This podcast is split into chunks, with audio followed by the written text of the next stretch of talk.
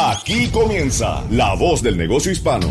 Un esfuerzo de Spanish Broadcasting System, Minority Business Development Agency, la Agencia para el Desarrollo de la Pequeña Empresa de los Estados Unidos, la Cámara de Comercio Hispana de los Estados Unidos, National Minority Supplier Development Council, Latino Business Action Network y de profesionales emprendedores como tú. La Voz del Negocio Hispano, presentado por el prestigioso periodista y presentador de Mega TV y SBS Radio, Mario Andrés Moreno.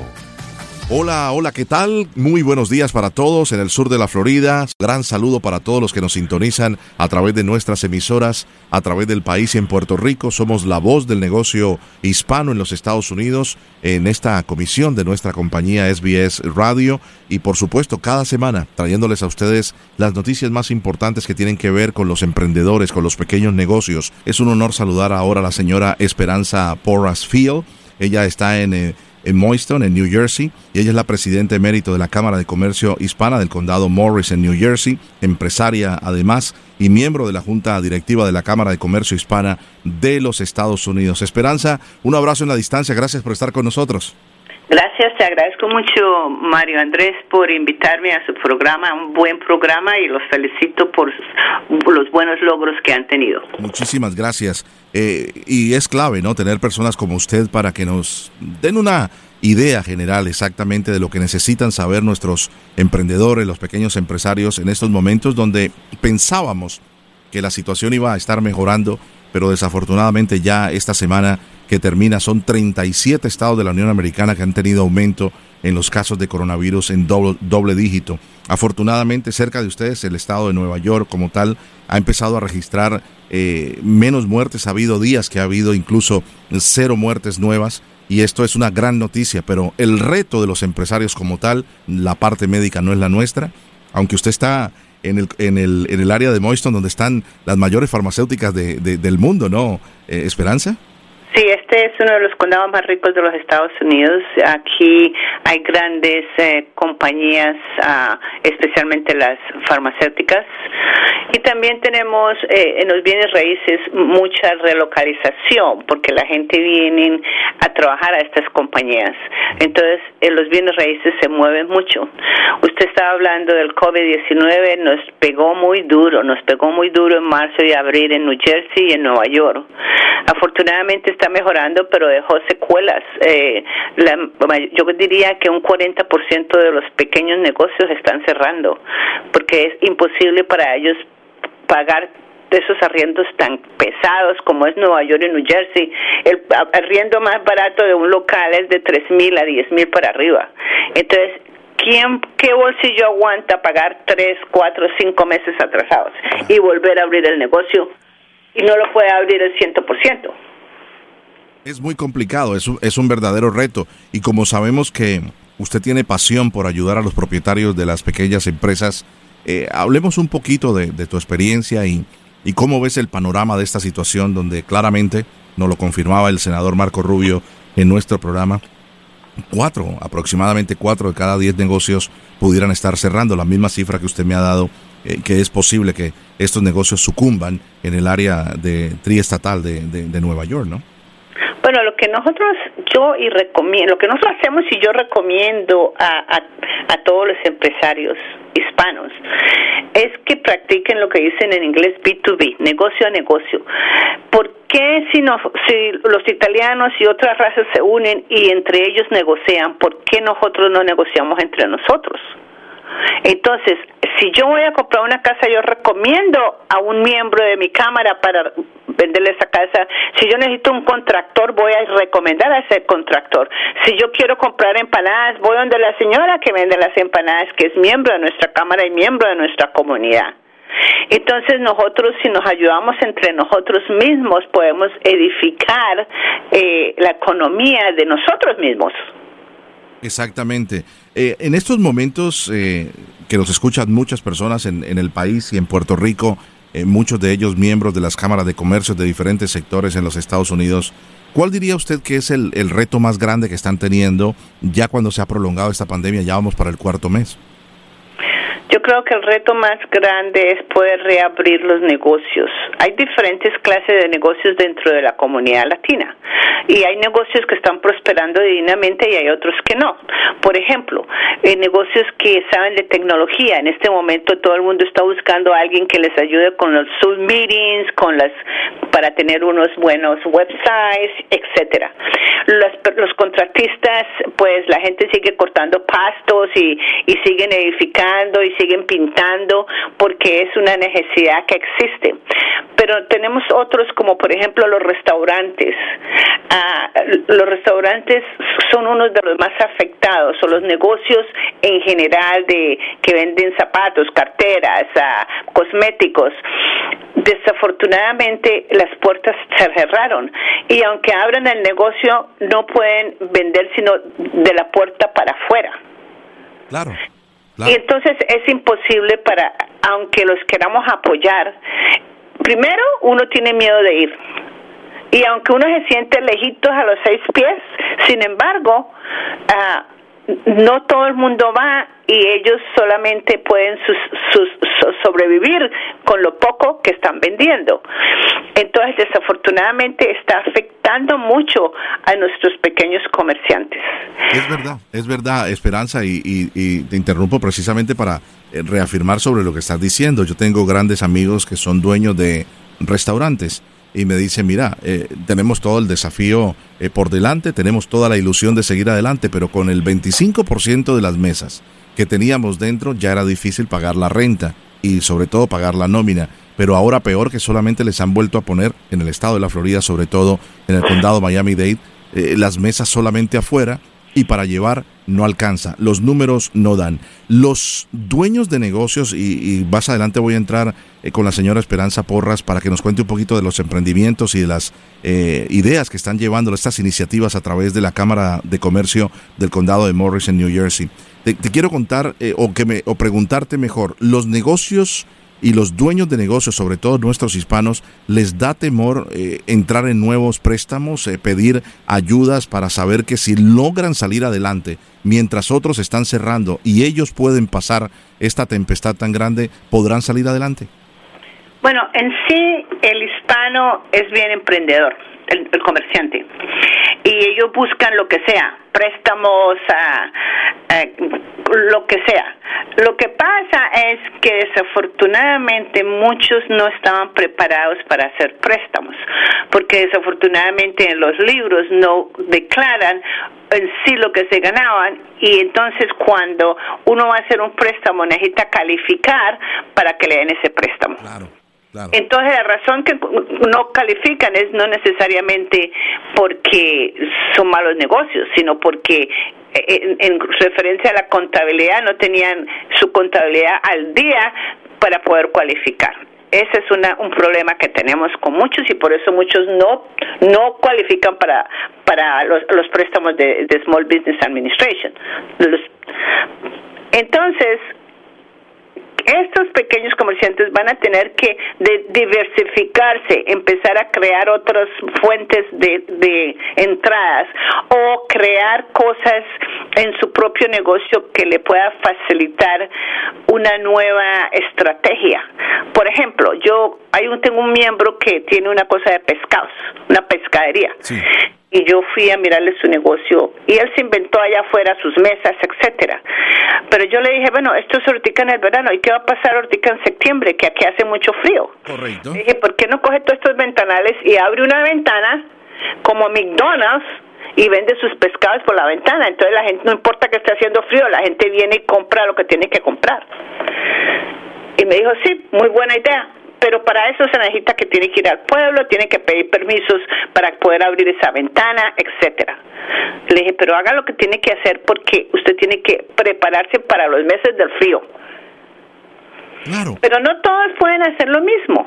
Entonces es un cash 2020 como dicen en inglés. Es muy difícil saber qué va a pasar, pero hay que buscar diferentes fuentes de entradas. Claro, la, la idea sería reinventarse salir de la... Hay que reinventar. Y yo sé, nosotros los hispanos somos muy buenos para eso. Yo, por ejemplo, fui una madre soltera, yo crié a mis hijas sola. Y yo yo me reinventaba por todos lados. Claro. Yo, yo soy realtor, yo soy broker, yo soy business consultant, consultante de negocios. En este momento estoy haciendo, mañana a las tres y media de la tarde tengo una, un, un seminario, un simposio se llama, para emprendedores con la compañía de Coca-Cola y con la Cámara de Estados Unidos. Y también tengo mis propios clientes de los dos, de, de, real estate y, y como eh, eh, consultora de pequeños comerciantes. Entonces hay que reinventar, también enseño la universidad. Entonces uno tiene que tener fuerte fuente de entrada por todos lados. Sí, exacto, exacto, para poder, eh, digámoslo, tener una... Eh, fructificar por todo lado para tener una oportunidad de no depender solamente de una avenida o de un instrumento de negocio, que si falla, entonces los otros se pueden solventar. A propósito de eso eh, y de estas de estos eh, entrenamientos que están haciendo con emprendedores con la compañía Coca-Cola. Una de sus niñas, eh, Hot Hills, es eh, parte del Consejo Asesor Corporativo y Ejecutiva de Coca-Cola. Bueno, ella, como ella misma lo dice, ella es un, una baby, un chamber baby. Dice. Ella nació en la Cámara de Comercio, porque cuando yo la, la, la eduqué, ella desde niña, la Cámara yo la fundé hace 32 años. Y entonces ella prácticamente nació en la Cámara y todo lo que yo hacía, ella hacía. Por eso ella dice, yo soy un chamber baby. Ella aprendió desde niña a meterse con los políticos, a meterse con los comerciantes, a, hacer la, el gala, a hacer la, la cuestión de premios, los comerciantes. Entonces ella aprendió todos los ángulos. Y ahora ella también estudió y se graduó y tiene sus másters y es bilingüe. Y ella va a estar con ustedes muy pronto um, en una de sus entrevistas y ella les contará su vida y lo que aprendió con la cámara. Hoy por hoy ella es una de las ejecutivas altas de Coca-Cola en el Departamento de Asuntos Latinos y también es la eh, fue presidenta de esta cámara y ahora es el corporate chair, o sea, la, la más importante dentro. Nosotros tenemos un consejo corporativo y es la presidenta de ese consejo. Tremendo, pues estaremos hablando pronto con Hot Fields y seguro que tenemos mucha ilusión también de conocer esta nueva generación de, de empresarias y de emprendedoras. Por último, eh, quisiera, Esperanza, que le contaras un poquito a nuestros oyentes, eh, nuestra vasta audiencia en la nación, eh, esta iniciativa de la Cámara Hispana del Condado Morris que me ha llamado poderosamente la, la atención, ¿no? Ese banco de alimentos para entrega de comidas a sus miembros de la comunidad que están más necesitados. O sea, hay quienes ya han sucumbido, pero los otros le están ayudando, están abriendo sus brazos para echarles una mano. Bueno, nosotros tenemos un programa que se llama Community Care Program, cuidado del un programa de cuidado de la comunidad en el cual en ese programa hacemos cosas de la comunidad por ejemplo hace poco le celebramos los 100 años a uno de nuestros residentes eh, cumplió 100 años entonces la cámara invitó a los políticos y le hicimos en la biblioteca pública un evento para saludarlo y felicitarle por su cumpleaños pero en ese mismo programa también ahorita se nos presentó que la gente no tenía nada que comer. Entonces nosotros tenemos miembros que son los mayoristas que venden comidas eh, como decir plátanos, yuca, frutas, etcétera. Entonces nosotros les pedimos a ellos y nos mandaron un camión y empezamos a repartir la comida y se hizo tan famoso que nos pedían de todas partes de New Jersey. Entonces dimos a los más necesitados como fue en Trenton, en Camden, ah, en New Brunswick, en Morris County, en Dover, en Parsippany, en Madison, diferentes pueblos. Aproximadamente le dimos de comer por semana semana a 3.500 familias. Lo hicimos desde eh, marzo hasta ahorita el último mes de junio.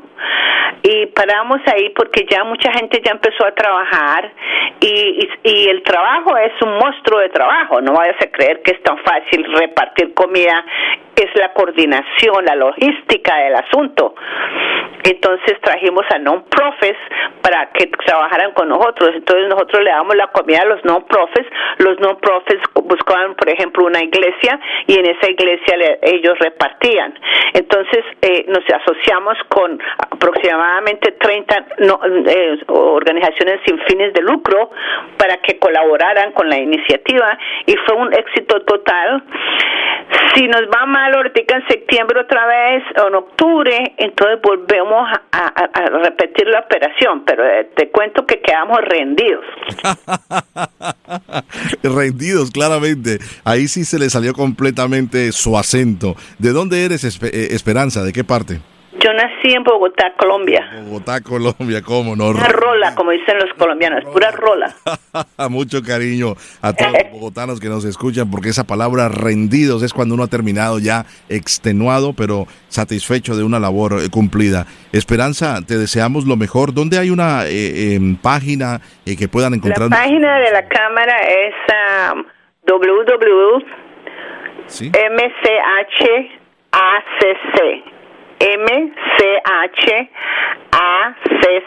que, son las iniciales de Morris County Hispanic American Chamber of Commerce. Perfecto. Y tenemos ah, en la página, si lo abres, ahí se ve el programa de la comida como la estamos, como la estábamos dando. Creo que fuimos la única cámara en los Estados Unidos que dimos tanta comida. Y nosotros nunca pensamos porque esencialmente la misión de nosotros no es en sí dar comida. La misión de nosotros es totalmente diferente. E, es la misión va en referencia a, ayudar a nuestros miembros eh, a nosotros abocar por ellos, a promover, avanzar los intereses de los negocios y de los profesionales.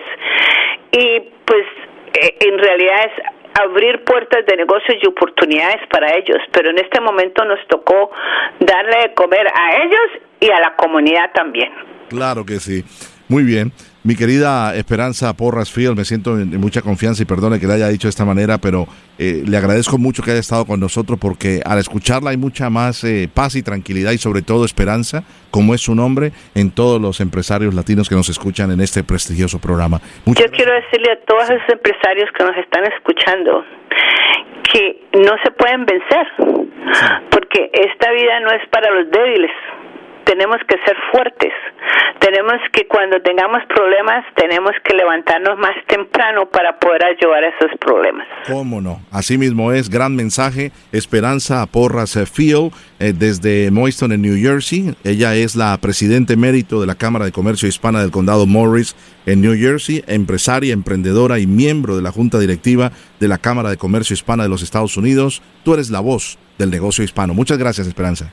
Muchas gracias, Mario. Que Dios lo bendiga. Igualmente usted. Para cualquier pregunta o para comunicarse eh, con cualquiera de nuestros invitados en el show, puedes eh, hacerlo a través de la voz del negocio hispano.com o enviarnos un correo electrónico a la voz del negocio hispano arroba sbscorporate.com. Seguimos. Estás escuchando La Voz del Negocio Hispano con Mario Andrés Moreno. Continuamos en La Voz del Negocio Hispano, este programa muy especial que realizamos a través de todas nuestras emisoras principales en los Estados Unidos y Puerto Rico de Spanish Broadcast System.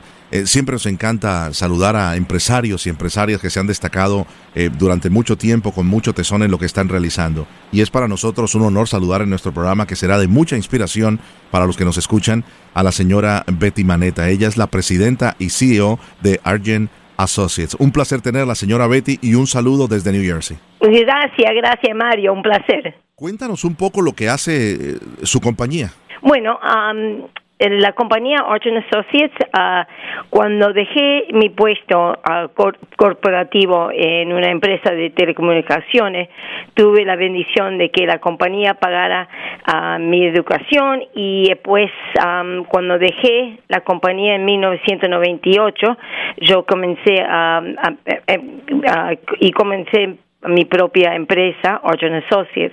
El negocio originalmente era una compañía de cadena de suministro que se transformó en tecnología y instalación de tecnología en, inalámbrica. Y ahora eso es lo que nosotros estamos haciendo, muchas, mucho trabajo en la ciudad de Nueva York, para compañías como AT&T y Verizon y también para compañías como Google y, y otros. Tremendo, ¿eh? eh si hay una, eh, si hay un sector de la economía que ha crecido exponencialmente y, de una manera extraordinaria por este tema de la pandemia del coronavirus, ha sido el sector de la tecnología. ¿Cómo es ser propietaria de un negocio hispano en, en, esta área tecnológica que es tan vital en estos momentos, que todo se está desarrollando a través de las comunicaciones y la tecnología? Bueno, ¿vos te crees que iba a ser que nosotros ah, estamos bien uh, trabajando día y noche, pero el problema es que en Nueva York todos se cerraron y ahora recién ahora están abriendo los edificios que necesitan um, hacer eh, diferentes cosas, porque también las compañías como ATT y Verizon tienen sus empleados que no estaban trabajando. Entonces, ellos son los primeros que lo van a mandar a hacer cosas en, en, su, en su red. Pero ahora estamos viendo que ya nosotros los los empleados de, nuestra compañía están ahora todo en Nueva York y ellos están trabajando durante la noche para para el MTA los subtes de de, de Nueva York entonces ahora estamos viendo que ya más o menos estamos un poquitito desarrollando más. Eh, ¿cómo, ¿Cómo has hecho, eh, señora Betty, con el tema de tus empleados, con el tema de tus asociados? Eh, para poderle seguir eh, manteniendo en nómina. ¿Tienes muchos asociados? Bueno, tenemos casi como 40 personas y bueno, la, la gente que está en Texas Ah, ellos están trabajando y seguían trabajando. Y como nosotros tenemos uh, warehouses y pueden ah, hacer estudios que, que durante ahora ellos estaban haciendo más para seguridad y aprendiendo diferentes cosas. Entonces, eso es lo que estaban, estaban haciendo la, la gente. Y también yo tengo empleado en Georgia. Y entonces ahí ellos también están trabajando. Pero era más los empleados acá en New York y New Jersey que teníamos un problema. Claro. Eh, ¿Cuáles han sido, eh, señora Betty Maneta? Estoy conversando con la señora Betty Maneta. Ella es la presidenta y CEO de Argent Associates, eh, una compañía hispana de tecnología con más de 40 asociados.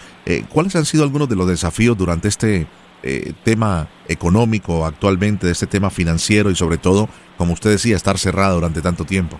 Bueno, ah, El, el coso más um, que me preocupó ahora somos más la comunidad, uh, cómo los latinos uh, pueden, que, eh, que, no somos relevantes.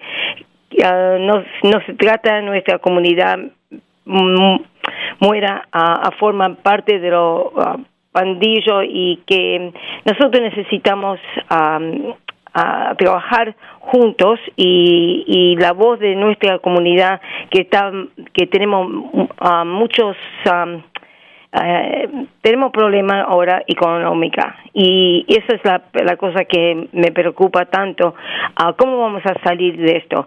Uh, las empresas pequeñas, um, ¿sabe? Las peluqueras, los restaurantes, todo eso, uh, de verdad, se, yo tengo una amiga que tiene una peluquería, ella es cubana y ella también tiene, no sabe cómo si se puede quedar um, trabajando, si puede quedar con su, con su tienda.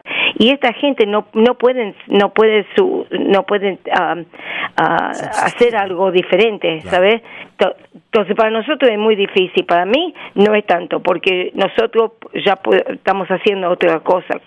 Um, cuando esta, esta crisis pensó um, eh, la, esta crisis actual nos no permitió girar y hacer nuevas industrias y centrarnos más a la fabricación, a los servicios de valor agregado. Además, estamos utilizando la empresa 3D para hacer máscaras de EPP para hospitales, personal de primera necesidad y otro personal crítico. Todo hecho acá en los Estados Unidos. Entonces, nosotros estamos haciendo otras cosas, pero Ah, y, eso va a continuar hasta que ah, salimos de este pandémico. Claro. O sea, se han reinventado, han entrado a hacer eh, equipos de protección personal, los claves, eh, PPE, eh, han podido, eh, digámoslo, han podido pedir préstamos, señora Betty, han podido pedir para poder oh, invertir en tecnología. Cuéntanos un poco. Sí, nosotros fuimos a parte de ese PPP que muchas de las de las empresas pequeñas están haciendo. Entonces eso nos ayudó con el, las, los empleados, el, alquiler y otras cosas así. Y también ahora están viniendo los, los recuestos para, para hacer propuestos de compañía como AT&T y Verizon y también um, las escuelas porque eso, uh, ellos estaban cerrados y ahora necesitan uh, poner cosas diferentes porque muchas de las escuelas no tenían la tecnología que necesitaban para, para los estudiantes. So, tener la facultad que están haciendo eso, las escuelas y todos los edificios también, porque muchos de los edificios de, de, la, de la ciudad son, son viejos y no tienen la tecnología que necesitan para, para, para tener tanta gente trabajando en casa también en los en, en, las eh, oficinas. So, vamos a ver muchas cosas cambiando ahora. Claro, por eso decía al comienzo de nuestra conversación, eh, amables oyentes en todo el país y Puerto Rico, que esta es una de las industrias que está creciendo. ¿Cree usted que su empresa eh, a diferencia de muchas empresas que de una manera u otra desafortunadamente tendrán que cerrar, esperemos que no sean muchas las empresas de, hispanos que están directamente golpeados por la situación económica, ¿su empresa cree usted que va a crecer en los próximos meses y años porque la tecnología cada día es vital y lo hemos visto? Ahora todo lo oh, estamos haciendo o desde la casa o a nivel de Zoom, de tecnología, eh, de la comunicación, de las reuniones a través de las pantallas eh, de las computadoras, ¿verdad? ¿Cree usted que su empresa va a crecer?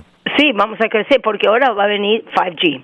Entonces 5G va a ser algo que ahora toda la, compañía están haciendo más más ah, rápido que antes porque ahora ellos ven que necesitamos mucho más poder para para dejar gente trabajar en casa y en las oficinas entonces vamos a ver mucho en el 5G vas a ver mucho en en el ah, IoT que es todo ah, Internet of Things eso va a explotar uh, inmenso. Y ahora estamos haciendo cosas en, para, para una de las compañías de telecomunicaciones que ellos necesitan ayuda para sacar los equipos que están que ya van a salir del red y necesitan lugar para poner equipo nuevo. So, vamos a ver mucha cosa pasando ahora después de esta crisis. Quisiera preguntarle a una dama como la señora eh, Betty Maneta, que emigró con su familia desde Argentina a, New Jersey y ha crecido, se ha desarrollado, eh, se ha especializado además en el tema del mercadeo y todo lo que tiene que ver eh, con las telecomunicaciones, como nos lo ha mencionado.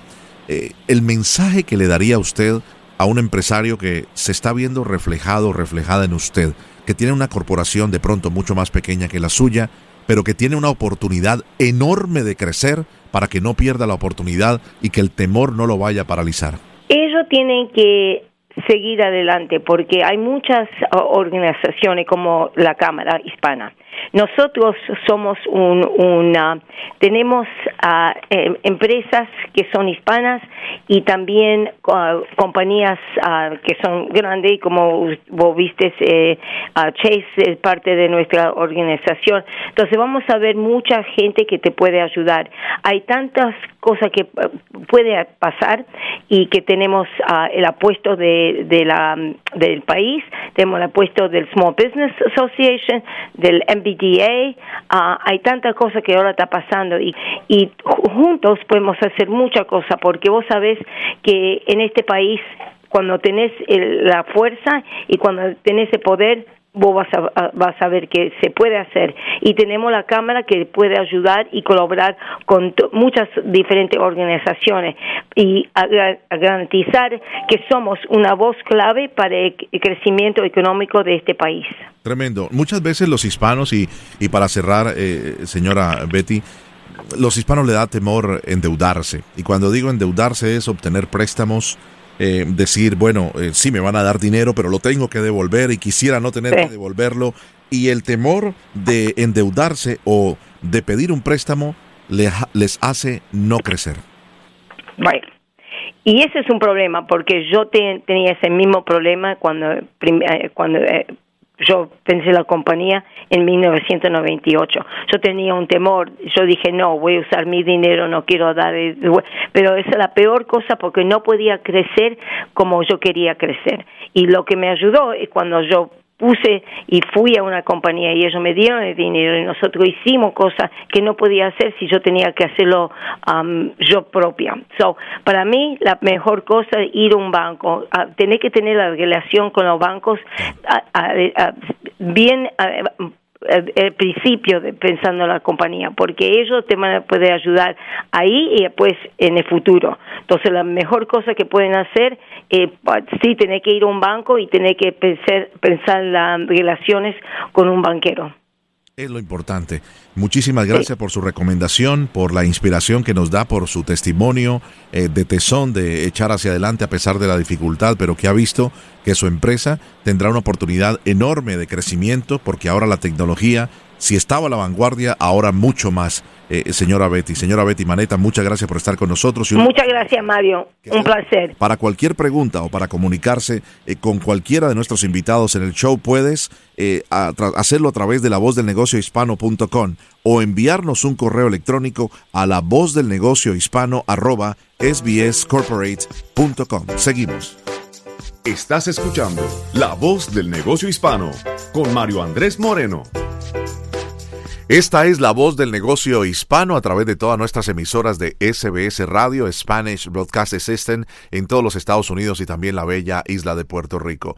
A continuación voy a saludar a Rafael Álvarez. Rafael Álvarez es el CEO y fundador de la franquicia A-Tax, la primera franquicia de preparación de impuestos de propiedad latina en los Estados Unidos, con sede en Nueva York. Eh, Rafael Álvarez nació en la República Dominicana y tiene una historia de superación extraordinaria.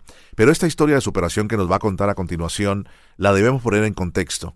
Eh, como latinos debemos saber hacer las cosas y muchas de las cosas que no se han sabido hacer durante esta época de la pandemia es poder buscar las ayudas, los recursos del gobierno federal por no haber hecho los taxes de la manera correcta, por no haber hecho la contabilidad de tu empresa, de tu pequeño negocio de la manera correcta. Y con esto no estoy queriendo decir de que hemos hecho nada de manera ilegal, ni mucho menos, sino de no eh, tener la representación, de no tener la asesoría correcta al momento de presentar tus planillas de impuestos con un contador, con una persona que sepa llevarte por el camino, que cuando llega el momento como este de una pandemia, entonces el gobierno federal dice, vamos a darle ayuda a las, a las pequeñas empresas, presenten sus documentos, presenten sus aplicaciones y ahí viene el problema. Un placer saludar al señor Rafael Álvarez, CEO y fundador de la franquicia ATAX. Un abrazo en la distancia de la ciudad de Nueva York. ¿Cómo está Rafael? Gracias, gracias Mario. Realmente para, para mí es un placer eh, estar aquí participando con ustedes. Gracias por la invitación. Y, nada, eh, me siento muy orgulloso de ser latino y realmente de poder seguir contribuyendo de manera positiva a mi comunidad latina. ¿Cómo no? ¿Cuál crees que ha sido el éxito de ATAX? Eh, estamos saludándote desde la ciudad de Nueva York. Eh, eres originario de la República Dominicana, pero mucha gente ya te conoce eh, a nivel, digámoslo, de, de, muchos sectores, ¿no? no solamente en el área de Bueno, eh, realmente la empresa comenzó como, como vienen, mira, yo vine a este país como vienen muchos emigrantes con la mano vacía, con una maleta llena de muchos sueños, de algún día lanzarme, poner mi primer negocio hasta que realmente lo logré. Pero eh, yo creo que eh, el éxito ha sido mayormente, ha sido más bien la persistencia y la consistencia de tratar de hacer siempre lo correcto, aplicar los principios eh, básicos que me enseñaron mis padres, me dieron una buena educación. La educación ha sido clave para, para el éxito porque me puedo adaptar bastante rápido al sistema norteamericano. Sí, basado en tres principios básicos de proveerle, número uno, proveerle servicio de primera calidad a mis clientes, que todos eran prácticamente de mi comunidad, Washington Heights, que fue donde me crié, y igualmente ofrecer, segundo, ofrecer servicios que realmente sean a un precio módico, precio eh, razonable sin abusar. Y la tercera, el la tercera razón realmente eh, fue de que eh, para lograrlo teníamos que contribuir de manera positiva y invertir en nuestra comunidad. Realmente hacer una empresa pequeña, eh, yo creo que son pocas las empresas, al menos en la comunidad de Washington Heights, el norte de Manhattan, en la ciudad de Nueva York, son pocas las empresas que contribuyen, colaboran para el beneficio de los ciudadanos del área, como lo hace mi empresa realmente. Yo creo que eso lo hace yo soy un producto de Washington High, lo digo a boca llena, y, es un orgullo poder contribuir. Le doy gracias, papá Dios, todos los días por todo lo que me ha podido brindar, porque gracias a él es que puedo realmente ayudar y llegarle, tocar de manera positiva a muchísima gente. Qué bueno. ¿Eres eh, eh, especialista? ¿Tienes una licenciatura en ciencias de la computación? y en contabilidad de la Universidad de la Ciudad de Nueva York. O sea, eres contador. Efectivamente, realmente nunca saqué la licencia del CPA porque eh, establecí el negocio cuando todavía estaba en la universidad y estando en la universidad realmente eh, no me vi la necesidad de llegar a ser eh, CPA, eh, pero he estado trabajando, ahora mismo trabajan para mi empresa montones de CPAs, tengo abogados CPA que trabajan en la empresa y nunca he tenido la necesidad, pero realmente eh, lo que yo realmente me enfoqué es en el grosor, en el grueso de la gran mayoría de las personas que llenan eh, impuestos. Si tú analizas de todas las personas que llenan impuestos, yo te diría el 80% son personas de, de, ingresos bajos o, pequeños, clase media, yo diría clase mediana, y, igualmente los super ricos es un por ciento de, de un, por ejemplo, millonario, está hablando de 1, 2, 3%, y los multimillonarios, yo diría por lo menos de unos 5, 6%. So, realmente me enfoqué en el grosor, en el grueso, la gran, la masa de la gente que llena planilla de impuestos, eh, proveyéndole servicios de primera calidad y algo también que implementé, que era el hecho de que eh, tenía que realmente eh, gran parte de la ganancia que yo eh, realmente generaba tenía que ser reinvertido en la empresa. Y yo creo que eso ha sido parte clave porque empresa que tú no inviertes, campeón, si tú no reinviertes tu dinero, si tú no estás constantemente inyectándole capital al, negocio, en mercadeo, en promoción, en tecnología, en, en, en, pagarle buenos salarios los empleados, o sea, olvídate, no vas a crecer.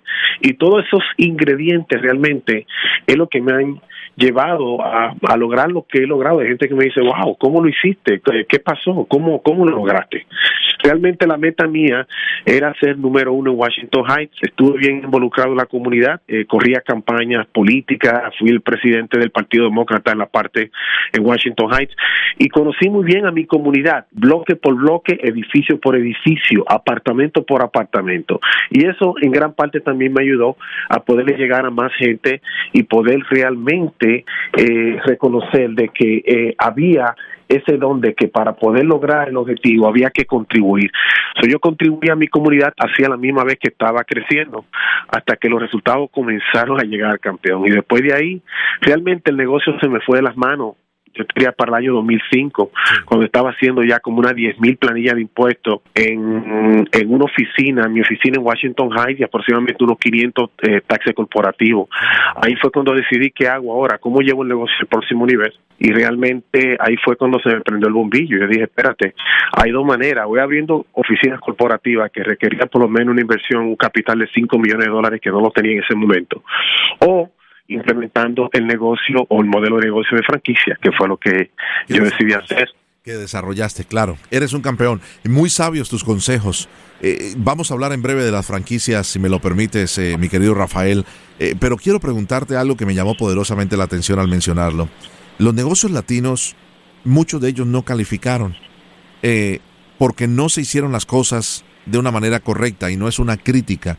Es que ahora esto nos ha enseñado el tema de la pandemia, cuando empezaron a salir eh, las oportunidades para los préstamos de protección de nómina o del fondo de desastre.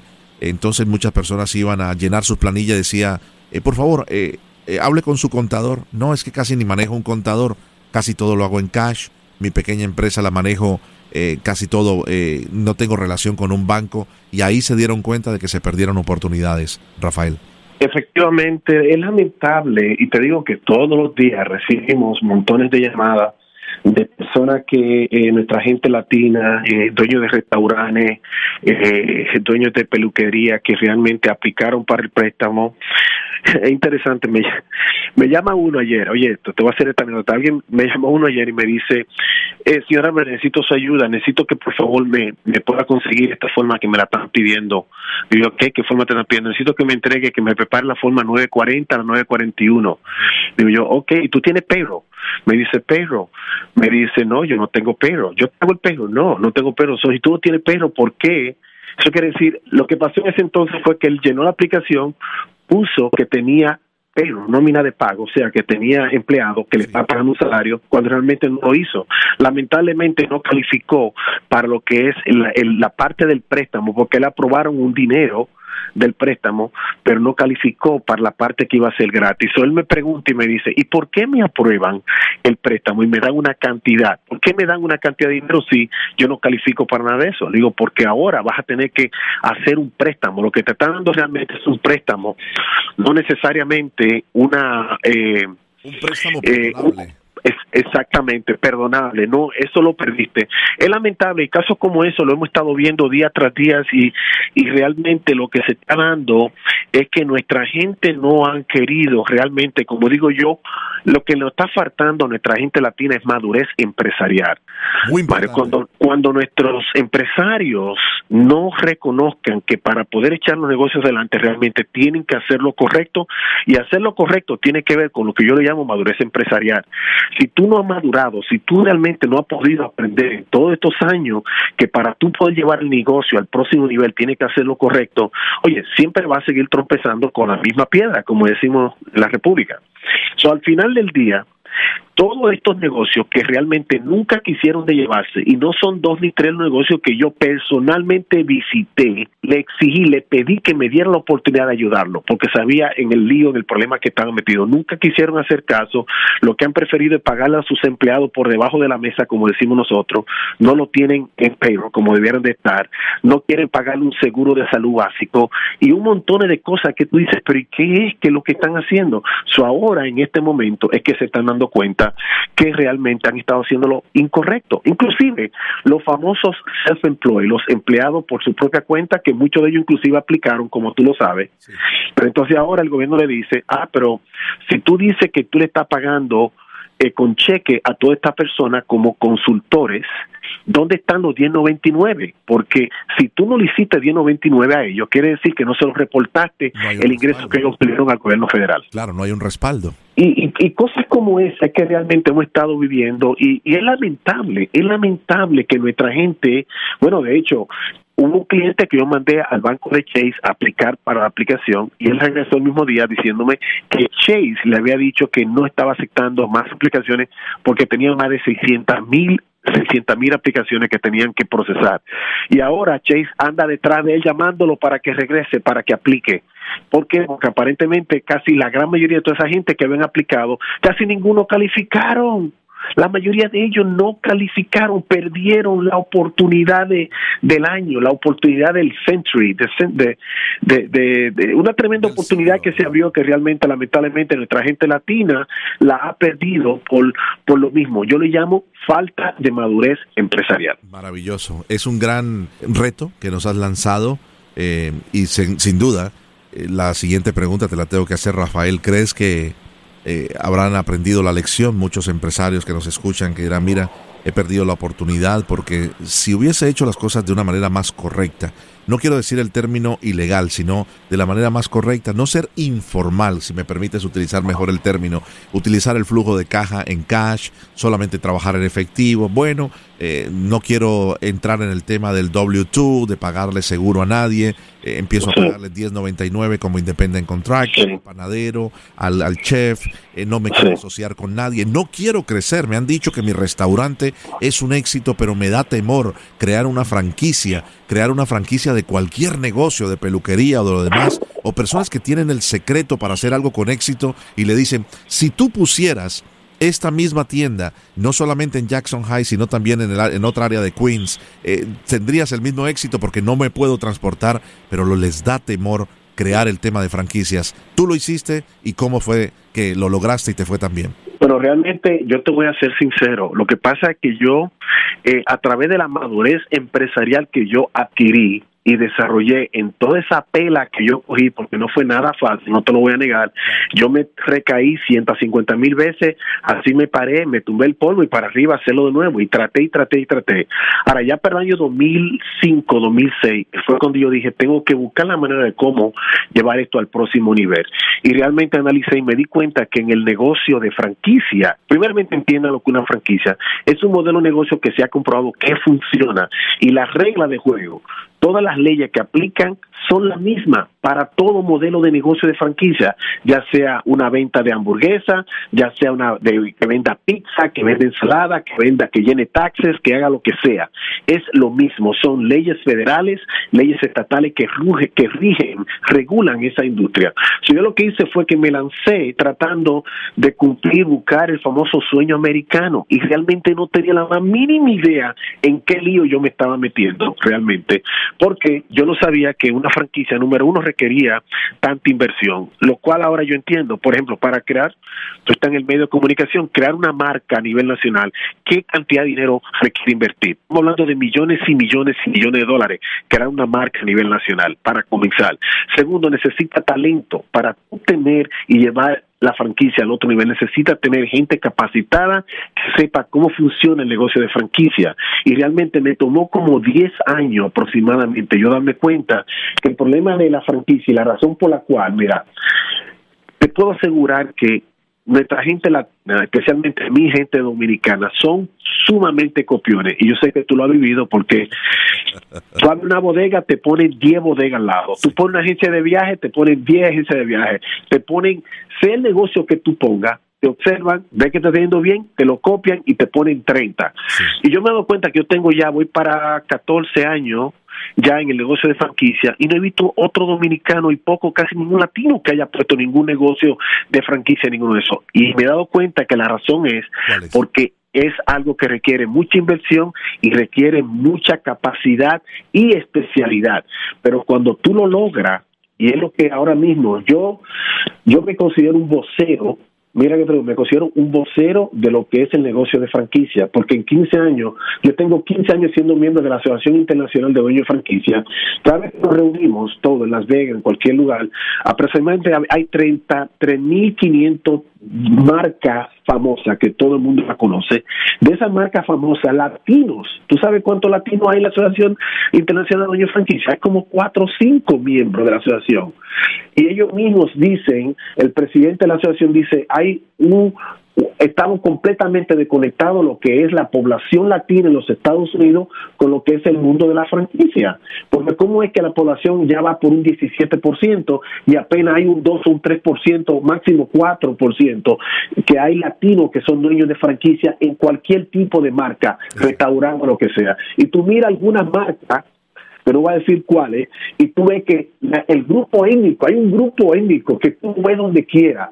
¿Por qué son ellos? Porque ellos entienden muy bien la idiosincrasia de cómo funciona el negocio de franquicia. Lamentablemente nosotros latinos no lo entendemos porque no es parte de nuestra educación. Tus padres te dijeron algún día, hijo mío, ve a la universidad, estudia, prepárate bien. Y a propósito, hay algo que se llama franquicia, que si invierte ahí, te va a ser multimillonario y va a ser más fácil lograr el éxito. ¿Te lo dijeron a ti? No. A mí tampoco. y lo más probable, y lo más probable es que todos nuestros latinos que han ido a la universidad, ninguno de ellos, que ninguno de nuestros padres nos lo dijeron. No nos dieron el secreto, porque es lo que es. Es un secreto que se ha, que se ha preservado para un grupito selecto acá en los Estados Unidos. Y te lo digo por experiencia. Voy a las reuniones y yo miro alrededor y digo, ¿dónde está mi gente latina? No hay latino.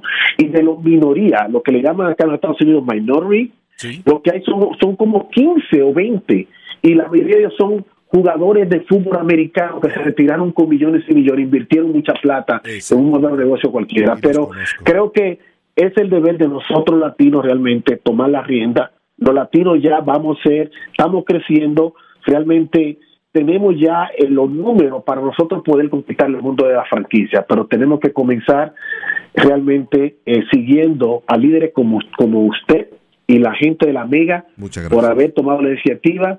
Realmente el trabajo que ustedes tienen, están haciendo es extremadamente importante y excelente. Y lo digo a boca llena, señores.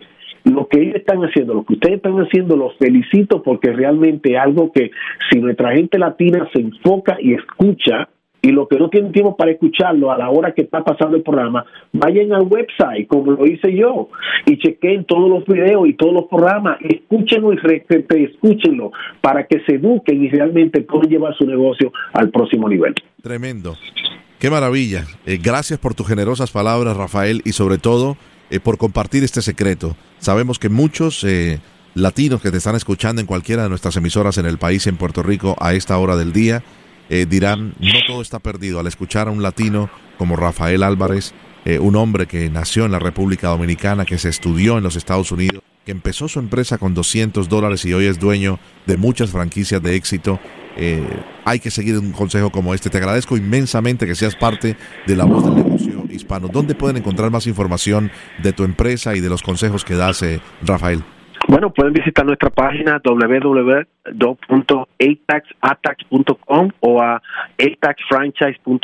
y siempre estoy a la disponibilidad. Realmente cualquier persona que, cualquier latino que quiera lanzarse y quiera realmente, como digo yo, eh, eh, eh, lanzar su modelo de negocio, el, el modelo de negocio de franquicia, yo lo puedo asesorar de manera gratuita, no, mi interés no es nada de eso, lo mismo, orientar ayudar a nuestra gente latina a que puedan echar para adelante y realmente puedan lograr el negocio americano, que realmente eso es lo que yo hago todos los años, por eso me metí en el negocio de franquicia, es compartir los conocimientos, ayudar a otros a que sean exitosos, y para mí, mira que te lo digo, Andrés, no hay ninguna otra satisfacción más grande, yo mirar dentro de 5, 10, 15 años en el futuro, cuando mires atrás y yo vea que yo he dado a 100, 200, 300, 500 latinos, a poder lograr el sueño americano en esta gran nación. Ese es el verdadero legado. Un honor tenerte en el programa, Rafael. Que Dios te bendiga. Un abrazo en la distancia hasta la ciudad de Nueva York y adelante con A-Tax. A de Álvarez, Tax de Taxes, A-Tax. Muchos éxitos. Muchas gracias por estar con nosotros. Gracias por la invitación. Hasta la próxima. Muchísimas gracias. Para cualquier pregunta o para comunicarse con nosotros o cualquier invitado de nuestro show, por favor visite lavozdelnegociohispano.com o nos puede enviar un correo electrónico a lavozdelnegociohispano arroba sbscorporate.com. Un abrazo para todos y feliz comienzo de semana.